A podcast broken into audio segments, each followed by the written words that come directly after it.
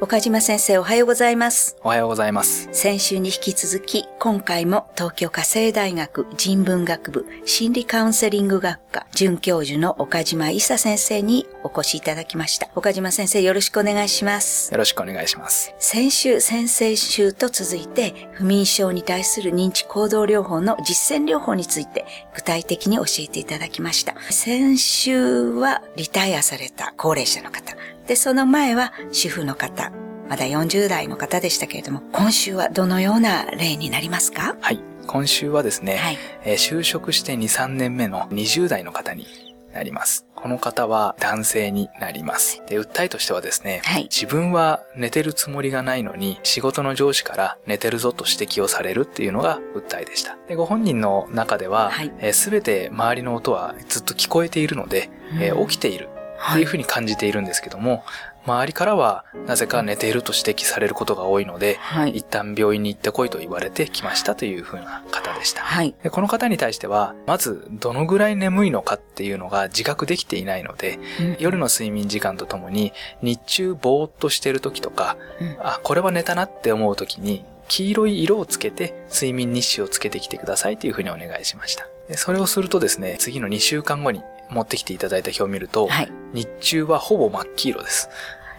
すごいです。はい。だずーっと眠いっていう感覚、あの、ぼーっとしてる感覚っていうのが本人の中であることに気づかれて、あ、これじゃ集中できてないけど、でも僕は起きてるんですっていうふうに、それでも堅くなにおっしゃるので、えー夜の睡眠をそこで確認すると、だいたい3時間ぐらいの睡眠を毎日とっている。で残業で夜遅くなるし、朝は早く行かなきゃいけないしっていうことで、平均しても1週間3、4時間の睡眠の方でした。でそこで、えーじゃあどうしたかっていうとですね、はいまずは夜の睡眠っていうのを取らなければいけないっていう話をかなり丁寧にしていきました。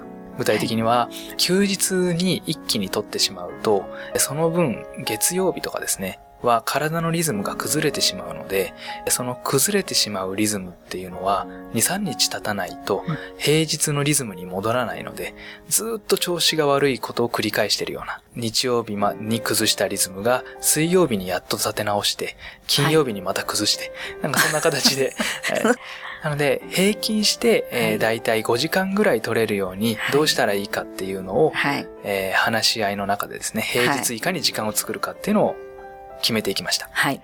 でご本人は、えーまだ疑心暗鬼だったんですけども、はいとりあえず1週間、はい。この5時間睡眠でやってみようっていうふうに、はい。一緒に決めてですね、約束をしてはいやってきてもらいました。はい。そうしたところ、黄色の部分がですね、うん減ったんですね。で、その黄色が減ったことにご本人が気づいて、ええ。なんか頭がクリアな時間が出てきたっはい。ていうふうにおっしゃるので、はい今度はもうご本人が進んで、はい。やはり5時間取っていきたい。はい。ただ、時間が結構あのうまく取れないこともあるので、はい。えー通いながら調整したいということで、はい。えー最終的には6時間、7時間ぐらいうん。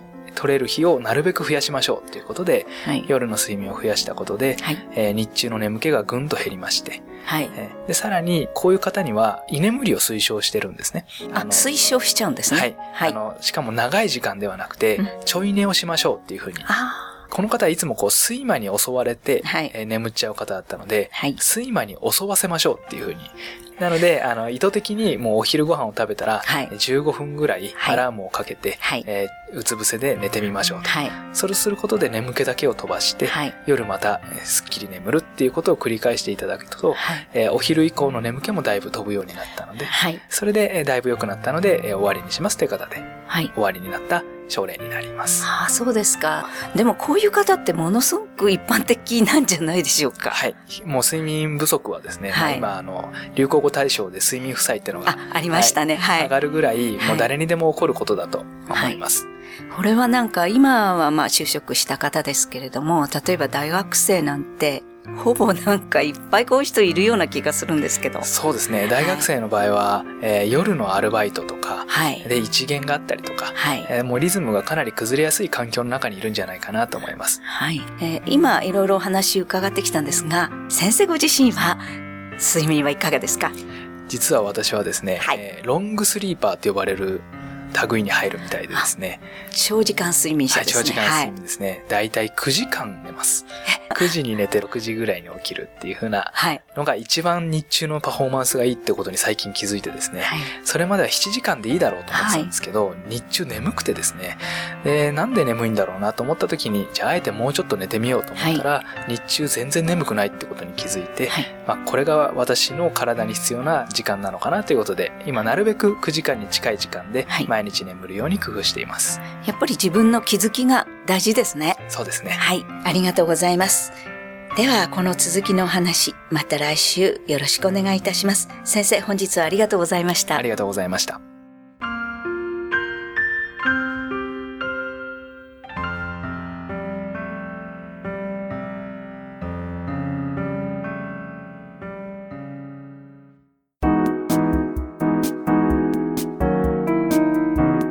ここでパシーマファンクラブのコーナーです。このコーナーではキルトケットのパシーマをご愛用の方からのお便りをご紹介します。サライの本で知りました。使い出して長くなります。他のものは使えません。これからもよろしくお願いします。お便りありがとうございます。パシーマの社長、架橋さんからは、昔雑誌サライのインタビューに出ましたね。おそらく製麺業で載ったのは珍しいと思います。良いものだけを数少なく、長く、最後まで使うのがこれからかもしれませんね。というメッセージをいただきました。次のお便りをご紹介します。妻からのプレゼント。息子に買ってよかったので、購入店ではきなりしかなかったので、ネットでブルーにしてくれたそうです。寒がりな汗かき、暑がりのエアコン苦手、パシーマのおかげで何台もクリアし快眠できます。お便りありがとうございます。パシーマの社長、架橋さんからは、寒がりの汗かき、暑がりのエアコン苦手でも、パシーマで解決ですね。これからが活躍する時期になりますね。というメッセージをいただきました。以上、パシーマファンクラブのコーナーでした。パシーマ免疫力は深い眠りから。くるまれて眠るとすっごく優しい肌触りで気軽に洗えて清潔だし使ってみたらわかるから。抜群の吸水性と肌触りガーゼと脱脂綿のキルトケットパシーマ詳しくはフリーダイヤル0120-28-8410 0120-28-8410